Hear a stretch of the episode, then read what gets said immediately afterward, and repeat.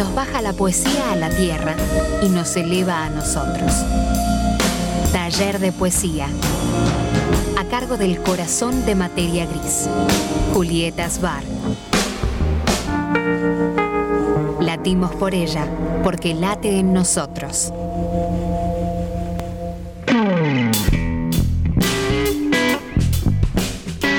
Y claro que sí, que latimos por ella porque late en nosotros. Y tanto late que no la vemos, pero siempre está. Está de ese lado nuestra querida y vacunada por la segunda dosis del Sputnik, Julieta Sbar.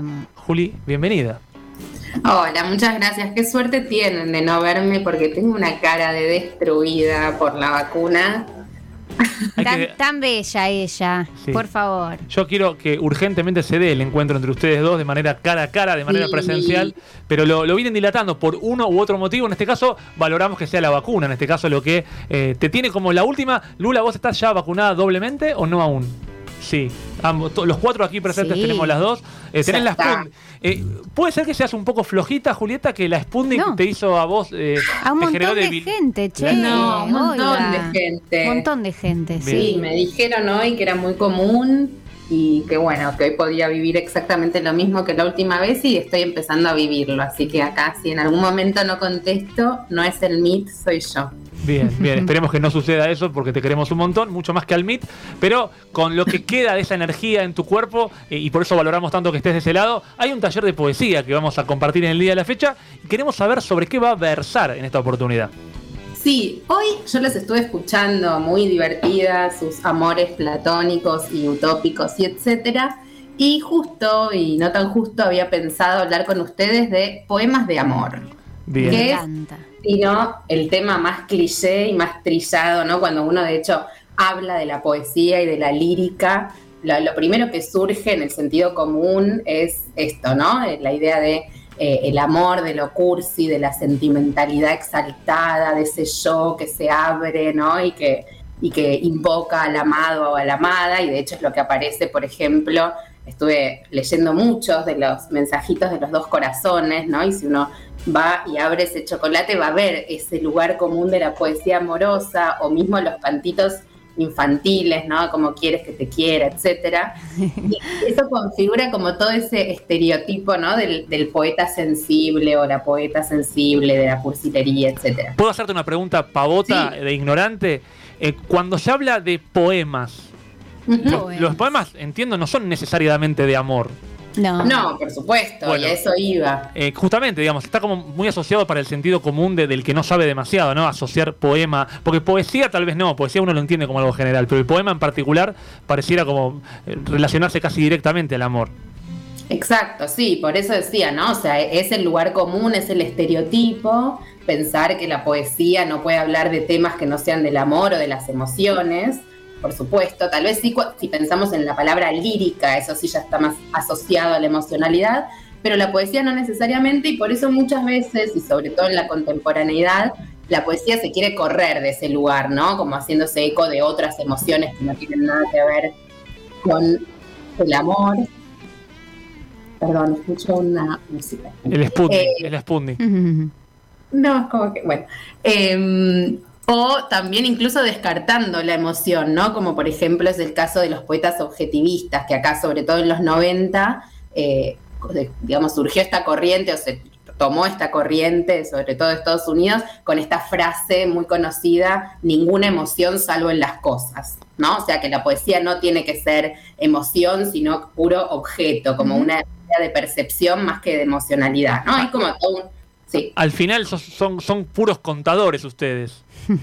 Bueno, y yo venía a decir que justamente hay que, para mí, rescatar un poco esto del poema de amor, de la poesía amorosa. Hay como, está muy venido a menos, ¿no? Lo amoroso últimamente. Y yo creo que la poesía, de mal que le pese, ¿no? al, al, género y de distintas maneras, o sea, más deconstruido, más desafectivizado, hiperbólico, lo que sea, vuelve una y otra vez al amor pero en general vuelve mostrando esto, ¿no? La falta de correspondencia, lo que acá llamaron amor platónico, a pesar de, Platón, pero que comúnmente llamamos así, ¿no? Este amor platónico es el amor no correspondido, el amor que nunca se va a realizar y por eso podemos hablar de ese eh, objeto amoroso sin que haya ningún tipo de problema, ¿no? Em, y vuelve entonces la poesía amorosa mostrando siempre eso, ese desajuste entre el que enuncia y el amado o la amada.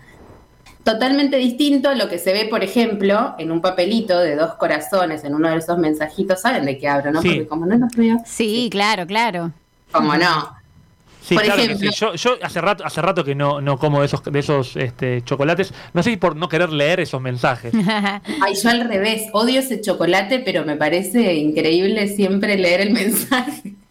Entonces los compro solo para leer eso. Y por ejemplo. Perdón, te quiero contar algo de paso. Eh, Cami, que es bastante fan de los palitos de la selva, eh, se, encontró con cosas terribles en el texto. Terribles. Eh, uno, uno, uno, que explicaba que una había que descubrir que el animal descripto era una abeja y decía forma parte de una colmena de abejas en la descripción. Me decepcionó un eh, montón. Así que no sé qué puede pasar en los dos corazones, pero bueno, espero que, no, Me rompió los dos corazones, no uno.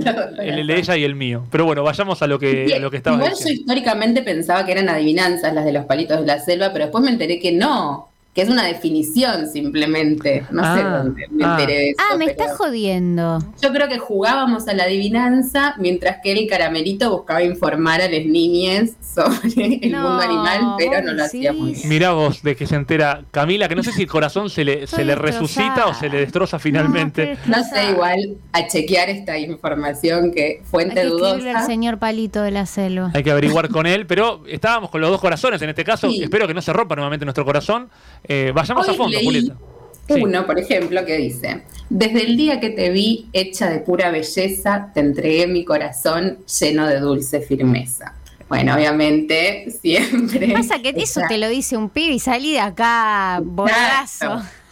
Totalmente, además con esta rima consonante facilonga, que es rimar belleza con firmeza, ¿no? rima siempre en sion, en palabras como porque cuando rimas un sustantivo que comúnmente termina en esa, es como que, bueno, vagancia del que te...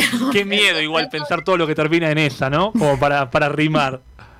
Es que, viste, cuando uno tiene que pensar rápido una rima, o en el rap mismo, cuando ves la improvisación, bueno, vamos a las que terminan en sion, que hay un montón, entonces no termina nunca la rima. En la improvisación está bien, pero la persona que escribe los dos corazones tiene un sueldo y un tiempo, pero no lo vamos a criticar.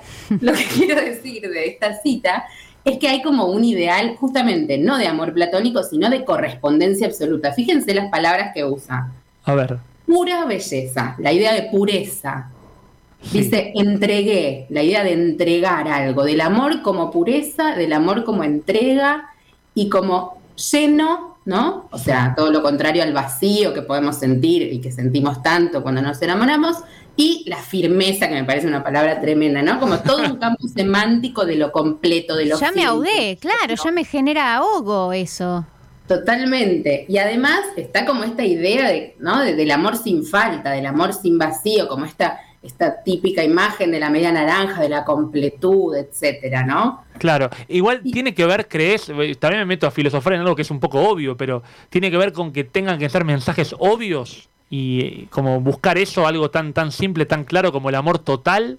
Mm. Yo creo que sí. Como eh, piensan destinatarios poco profundos los lectores. no sé, es algo que tal vez en algún momento seducía. Después debo decir que encontré otro que era muy gracioso también, pero un dos corazones para solteros, lo llaman. Mira vos. Entonces hay como unos poemas para, no, ahí ya se me escapa ese mundillo, pero como para juegos de la Play o cosas así. No, me muero. Como que se ayornó el dos corazones, pero su forma de ayornarse es esa, pensar que bueno, también hay gente que está sola. Eh, pero sí, creo que es como llegar, no sé si llegar a un público masivo, ¿no? Y, difundir, pero no es solo porque el público se va a identificar con esto. Yo creo que también pasa mucho al revés. Este tipo de mensajes configuran nuestra idea del amor. Totalmente. Y te digo que yo le envidio el trabajo. Yo también, desde siempre. Gran trabajo. Sí, hermoso. Me encantaría ser esa persona. Igual, igual esa persona conociendo el amor eh, en, su, en su mundo real, eh, también se debe asquear de escribir lo que escribe, ¿no? Sabiendo que el amor en realidad no está lleno, no es tan puro, no, hay, no es... No, no. Es que no está escribiendo desde el verdadero corazón. Claro. Exacto. Me hace acordar de la película mm, Her también, ¿no? El trabajo que tenía él. Con Joaquín Phoenix. Sí, creo que alguna vez por favor. Pero tienen, ese trabajo también sería mi trabajo ideal, pero a la vez es tristísimo, bueno. Hmm. Eh, Pero justamente frente a todos estos mensajes como de, de completud, ¿no? Y de, de, lleno, de entrega, etcétera, decía que la poesía y todavía la poesía contemporánea creo que insiste sobre lo otro, ¿no? La falta, lo que no está lleno, la no entrega, el desajuste, la no coincidencia, la no correspondencia. Y si pensamos en el, en el estereotipo, digamos, o en el modelo del amor occidental en la literatura, ¿ustedes cuál dirían que es? Modelo- ¿Cuál es? Eh, El estereotipo de. El modelo del amor, del amor occidental. ¿Cómo sería? ¿Cuál es el texto? Y el, el heteron- heteronormativo, hegemónico. Sí, y, y dónde, o sea, si yo digo, por ejemplo, ay, no sé cómo darles una pista mejor. Estoy pensando en París, pero no sé. No, directamente en un texto que ustedes conocen, vieron películas, vieron obras, vieron representaciones. Ah, Romeo y Julieta. Tal cual, ¿no? Ah, Pensamos O, Mati- o Matías y Julieta, si pienso en vos. Sí, Ah. claro. ese uso de, de mi nombre constante. Yo creo que desde mi adolescencia escuché ¿y dónde está Romeo? Y me imagino que todas las Julietas también lo han Y yo le respondía, entre mi culo y tu fi... No, esa Ay, era la respuesta infantil que siempre. No la tenías. Sí. Sí. No. Arte, Pero más allá- literatura, literatura. Más allá Ah, más de, allá, perdón, sí. perdón, de, No. de- de este modelo hegemónico, heteronormativo, Sí. por supuesto, hay algo interesante de Romeo y Julieta, que es que pensamos el amor con este modelo que es un modelo de un amor que nunca se concretó, ¿no? Que nunca Mm. ocurrió, que nunca hubo correspondencia, porque toda esa obra habla de una falla, de una falla de tiempos, de un malentendido, de un contratiempo, de dos Sí. que nunca se encuentran. ¿no? Entonces es interesante pensar que si bien los discursos comunes circulan alrededor de esa completud, tal vez la insistencia sobre lo completo, lo lleno, la firmeza, tiene que ver con que nos reconocemos como seres que nunca están en total correspondencia con los otros y eso tal vez fomenta nuestro deseo, no es ninguna novedad lo que estoy diciendo. No, pero Pero- es, es cierto, es cierto que igual en general cuando uno mira comedias románticas o cuestiones que, que se relacionan con el amor, casi siempre lo, lo que resulta atractivo para el espectador es el momento en el que no se encuentran, la- Claro. la, expectativa hasta el momento del encuentro. Y en general las películas terminan en el encuentro. Después no, Tal como que no importa tanto qué pasa después. Sí, que ahí viene el verdadero amor, el Claro. y vivieron felices para siempre. Mentira. No me mientan, me cagaron la vida películas de Disney y todas esas románticas, de comedias románticas. Mira, mira cómo sostenemos, Juli, la, la- la línea desde el inicio de Materia calentar. Gris, que esto que dice Cami de que nos mintieron. Ya inicialmente cuando hablábamos de amor en el taller de poesía decíamos que el amor es el vómito, pero las películas no se quedan ahí. Justamente hablábamos de eso hoy, que el amor sí, está sí, ahí. sí, las escuchaba totalmente. Claro. Sí, pero eh, sí hay algo que para mí, volviendo al, poema y a la poesía y a la poesía de amor, que se piensa como con colores de rosa, siempre está como mostrando esa falta, ¿no? Y por ejemplo, algo que tiene el poema de amor es que siempre está nombrando, ¿no? Pe- Petrarca se nombra a Laura constantemente, Dante nombra a Beatrice, ¿no? Le cantan todo el tiempo en general a la amada, a la amada o muerta o inaccesible o lejana, ¿no? A esa que no está. Eh, pero, si bien, de vuelta, con todo el estereotipo que eso implica, es interesante ver ese carácter inaccesible. Y para eso quería leerles un pedacito de un poema. Me encanta. ¿Puedo? Adelante, ¿Tiempo? claro que sí. Pero por De. Mariano Blatt, que tal vez lo conocen, que es un Sí. autor contemporáneo, joven, muy... Marian, Marian. eh, Gran apellido, Blatt. mando Un beso. Muy buen apellido. Que se llama Cuando todavía no había celular. Me Es largo el poema, pero voy a leer solo la primera y la última estrofa, si les parece. Excelente. Me encanta. Eh, es muy hermoso, esperen que lo tengo acá. La primera estrofa dice, llamé a su casa y atendió la mamá y dijo hola, y dije, hola, ¿está Julián? No, Julián salió. Y el otro día volvió a llamar y otra vez la mamá dijo, hola, hola, ¿está Julián? No, Julián salió, ¿querés que le deje dicho algo? Bueno, esa es la primera estrofa del, del poema que todos podrán Todos reconocer, ¿eh? ¿no? Claro que Como- sí. Como una típica escena, justamente previa al celular, cuando Le he, uno pedido, llamaba le he pedido a una amiga que llame por mí porque ya había ide- identificador de llamada en una época y no quería que sepa el, el Julián de turno, una Andrea de aquel entonces, que yo estaba llamando. Pero sí me identifico con esta situación de Mariano. Eh, Y todo el poema lo que hace es volver todo el tiempo a esta escena donde esta voz poética llama a este tal Julián y nunca lo encuentra. Y en el único, en el único momento donde lo encuentra es un verso sueltito en una estrofa sola que dice, un día llamé a su casa y atendió él, punto. y sigue contando, ¿no? O sea, el poema pareciera que cuando lo encuentra al amado, se termina el poema, no hay nada más que decir. Buenísimo. ¿No? Claro. Solo hay cosas para decir cuando ese otro no está, ¿no? Y ahí se alarga y ahí hay posibilidad de expandirse en la página y hacer un poema más extenso, ¿no? Pero como si la escritura poética solo fuera posible cuando existe ese desajuste, esa no correspondencia, ese contratiempo entre los dos. Muy relacionado a lo que hablábamos sobre el amor platónico, ¿viste? Mira Esto que se- pasa cuando, sí, Todo cuando de repente concretás con esa persona que vos tenías en la cabeza tan idealizada y qué sé yo, y que no siempre, a veces sale bien, pero puede pasar que de repente, plum, hay algo como que ya pasa a ser otra cosa, deja de estar ahí en ese pedestal. Claro. Sí, y cómo se ve en la narración eso, ¿no? Incluso cuando uno le cuenta a una amiga, una amiga, no, bueno, ¿y, y cómo fue? ¿Salió bien? Ah, no, todo re bien, no, qué embole, no hay nada más para contar, ¿no? Como algo de, de, de ese momento, de, de lo feliz, de lo que se concreta, de lo que se corresponde, que no, no habilita la narración, ¿no? Bueno, tal vez no tenga del todo que ver, pero lo conecto a la fuerza. Pero eh, hablábamos mucho con mi hermano alguna vez y de ahí surgió el contar positivo, que es esto de hablar bien de la gente. Era un poco un chiste sobre que en general hablar bien de gente no es atractivo, no, no genera interés. En general le genera mayor como adrenalina o hormonas cuando se habla mal, cuando algo no funciona, cuando algo fracasa, cuando al otro le pasó algo negativo. Y el hablar bien es, ah, mira qué bueno lo que le pasó, pero ahí termina, ¿no? Eh, hay, hay algo en la falta, en la falla, en, en lo que fracasa, en la caída también. eh, y, y- y pienso, ya lo saco de- del amor, en la vida en general. Estaba que- pensando lo mismo. que tiene que ver con la falta necesariamente. Y Julieta, esto te va a gustar a vos porque sé que en esto nos movemos siempre. El, el deseo como motor. eh, con el deseo cumplido, algo está faltando. Algo, estamos quietos sin deseo. Sí, pero a la vez, sí, me gusta como esta idea de también del elogio a la falla o a la falta, ¿no? O sea, Claro.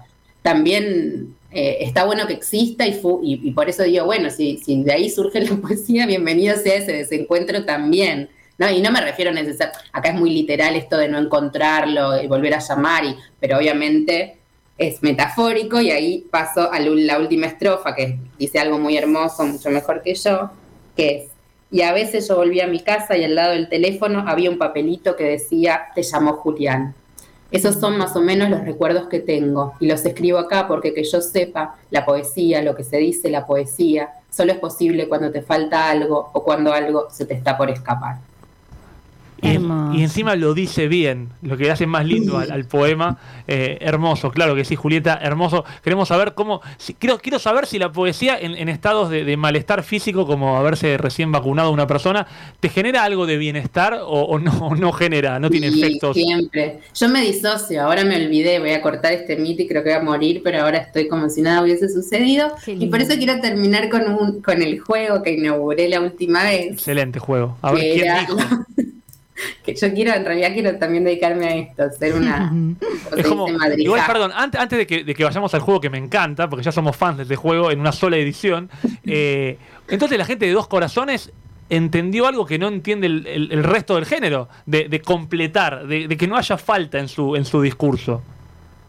¿O no? ¿O no es así? Bueno, o no, o no si lo pensamos desde el elogio de la falta, digo, como de, Claro. de amigarse también y, y- y rendirle incluso un tributo amoroso a la falta o a la falla. Mm. No sé, pero igual el poema, el juego que traigo, volvemos a dos corazones. Bien, me gusta. A, a ver porque no quién lo dijo. vamos a dejar como el, como el boludo de esta columna, todo lo contrario. Bien, muy bien. A ver. El juego esta vez se llama Neruda o Dos Corazones. Entonces voy a leer Me dos encanta. nada más. y Re- ustedes- recordémosle a la gente igual de qué se trata este juego, que está claro, pero está bueno que vos lo cuentes. Eh, sí, es un juego, simplemente yo leo un fragmento, un extracto de un texto y ustedes adivinan cuál es la fuente. La vez pasada creo que jugamos a Pizarnik con mi profesora de yoga y hoy es Neruda o Dos Corazones. Bien, hay que adivinar de quién es. Qué, qué Amo miedo, este juego con mi vida. qué miedo equivocarme. A ver. Dice así, para mi corazón basta tu pecho, para tu libertad bastan mis alas. Qué No miedo. vale googlear. No, no estamos googleando, No, no, estamos no. pensando.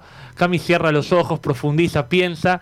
Cuando arrancó parecía dos corazones, cuando terminó parecía que dos corazones se inspiró un poco más, pero que Yo todavía. ya tengo la respuesta. Sí, y es A Neruda, ver, me parece. Y es Neruda basada en la falta, ¿eh? No porque me parezca un gran poema. Ah, mira cómo, cómo ya aplica lo, lo aprendido, Cami. Y Yo también me inclino por Neruda en este caso, si bien me parece bastante, bien. bastante chato. Bien, bien. Bien, bien. Digo chato para, para no decir ganadores.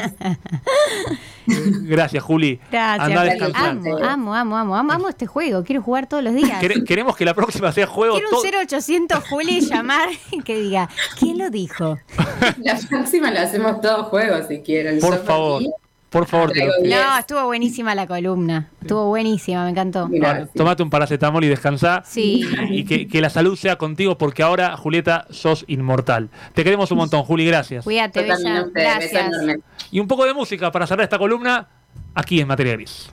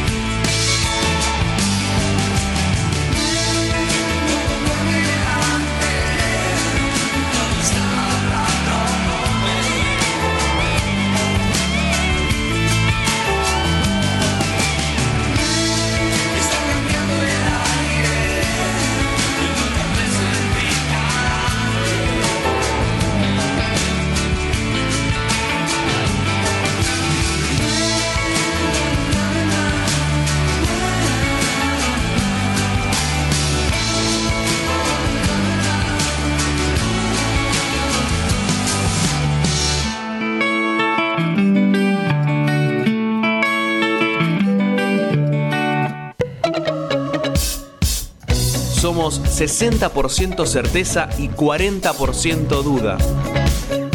O al revés. Materia Gris Radio.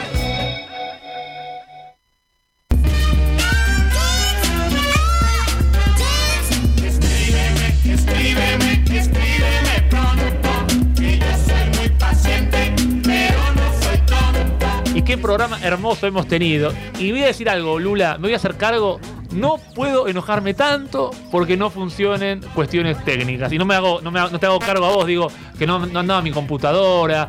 No me tengo que enojar porque la vida es así. Y fíjate lo lindo que salió todo. Salió hermoso. Sí. Tu- Tuvimos música en vivo Me encantó, fue un programón. Columna- Ah, re que no, yo lo decía, pero no, pero la verdad que me encantó. La ¿Vos pasé dirías muy que bien. aplica esto de que vengan músicos semanalmente a tocar acá? Yo, por mí, todos los días de mi vida quiero que haya- tenga, tener una persona al lado que toque un instrumento musical. Bueno, Sí. no por me nada. sí, encantó, sí. me encantó lo que hicieron. O sea, tanto lo que eh, Nosotros. los- las estaciones. Ah, bien. No, tanto lo que escuchamos en Spotify que se podía escuchar la voz de De Agustina. Hermosa la voz de Eh, Agus. y lo que tocó en vivo también espectacular. Sí. La verdad que ya los, ya los empecé a seguir. Yo en también. Agus Cuello, síganla y eh, somos estaciones. Somos, las, esta- somos las estaciones. estaciones. Así es, Sí, vale en la Instagram. pena decirlo correctamente. Somos las estaciones, no lo dije en toda la entrevista, está mal de mi parte, pero así Aprovecho de tirar chivo. está muy bien. Somos No, las estaciones. hermoso. La verdad los acabo de que a. recopada. Qué bueno, qué bueno que sea así, porque eh, te cuento, Lula, que en, en tiempos inmemoriales de materia gris, en estos ocho años que llevamos, hay una época donde todos los domingos, que era domingos, venían bandas a tocar, eh, y bueno, eso un poco se perdió producto de todo esto. Y queremos que vuelvan de a poquito, vamos a tratar Sí, de que eso se integre. También la columna de Julieta, hermosa. Hermosa. Eh, hermosa. Poesía. Poesía acá en materia gris. Y, a ver, ya sabemos que Cami es amor platónico de mucha gente, pero Ah, le propusimos Mentira, que ella... chica, es mentira. Le propusimos a ella. ¿Será, Sí. ¿Será Cami Camila el personaje amor platónico de mucha gente? Sí, no, de mucha gente. Pará, aquí. Escuchame, No, no un millón de seguidores boludo. en Facebook.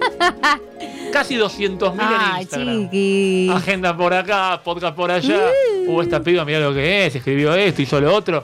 Y ese personaje, porque Cami, Cami Camila no es Cami Levato, aunque se parezcan. Claro, se parecen, pero que ¿Crees parece, que pero Cami que no Camila es. vos pensás que la persona que te puso vos cuando le- cuando preguntaste Sí. tu amor platónico, ¿se refería a Cami Levato o a Cami Camila? Cami Camila. Bien. Sí, me desligo, me desligo de ese Bien, amor. bien, Sí. siempre escapando, Me nunca sirve. inescapando, pero Me cierra. de algo no vas a escapar. A ver, Lula te preguntó y dijo, te doy tiempo hasta el final Sí. del programa para que cuentes tus amores platónicos. tres te voy a tirar, Bien. no uno. Porque dije, chiques, no me acuerdo, la verdad. Porque yo es en el momento, es instantáneo. Estoy viendo, me enamoré, pum. Y no tengo vergüenza de decirlo ni nada. Eh, A ver. Entonces agarré mi Instagram y empecé a scrollear y de repente me acordé que me encanta Fernando Guayar, que es una, un, un actor este, español. Me Sí. encanta cómo es, me encanta cómo habla, me encanta cómo todo. Eh, después voy a decir a Mae Martin, eh, que es la protagonista de Feel Good, una serie que está en Netflix que les recomiendo que imposible no enamorarte de ella, imposible, o sea, Mae se van Martin. a enamorar. Mae Martin para mí una de las comediantes que en, cuando en un par de años va a ser como la comediante, o sea, es una grosa atómica. Bien. Y la serie es muy buena también y eh, bueno, para tirar un, argenti- un argentino, Martín Garabal, ya lo dije esto. Martín Garabal. Sí, sí, lo amo, lo amo. Lo amo. Sorprendiendo con Martín Garabal sobre el final, un metro noventa y seis de amor. El de Martín es no muy sabemos. alto. ¿Vos cuánto medís? Es muy alto y cuando lo conocí le dije, ¡qué alto! O sea, lo peor que le puedes decir a una persona alta, porque es lo que le dice todo el mundo. Eh, mucha vergüenza, estaba re nerviosa. Pero sí, yo mi- ah, me estaba haciendo la bola con la pregunta. Yo no llego al metro sesenta. Bueno, no está mal, está bien. Estoy ahí arañando el, cin- el metro cincuenta y nueve, para ser honesta. Bien, te llevo entonces 30 centímetros. Sí, sí, sí, sí. Bien, yo Tranca. tranca, palanca. Sí. Cami, gracias, como siempre. No, por favor. a Tengo una ustedes. pregunta para Lula, querida, como siempre, muchísimas gracias por, por todo lo que nos das cada jueves y cada día de la vida. Y la pregunta final, Sí. la puedes hacer vos, porque no se me ocurre. ¿Algún, Ay, algún no, anta- pero algún me agarraste en antagonismo? Eh, la pregunta final es... No es fácil, viste, ¿eh? Pensarlo así. ¿Papa fritas o puré de papa? Bien, la tengo muy clara. Arranca Lula en este caso. Tengo- Los voy a sorprender, pero un puré de papa bien hecho, me quedo con el puré de papa. Tipo, bien con. ¿Sabes bien. que sí? Vos, Vos sabés sabés que, que sí. sí. Y yo también digo que sí. Vos decís puré de papa. Puré de papas. Y de verdad no sé qué hago con ustedes dos.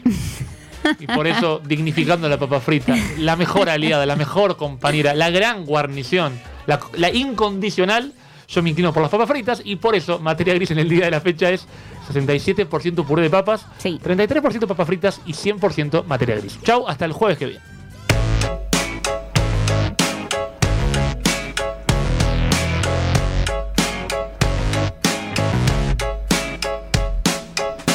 La verdad es que no hay una verdad. Leí en una pared de la ciudad. Habrá sido una virtud o casualidad. Y sentí inquietud de estar a merced de tanta sed de dualidad. ¡Qué barbaridad! Lo barato sale caro, lo normal es lo raro. Estaré sonado, me he visto despacio si estoy apurado. Amo ser odiado y tener la facha de un repetidor y la nota de un aprobado. Siempre hago lo que quiero, no lo puedo evitar. Tomo para olvidar que el doctor me prohibió tomar. Y gracias a Dios soy ateo. No consigo empleo por mi cara, creo. Lindo de ser feo. Pero si espero, desespero si quiero ver el partido entero. Ya está, cuánta ambigüedad. Esta vida me va a matar. Mi corazón vacío no soporta una ausencia más.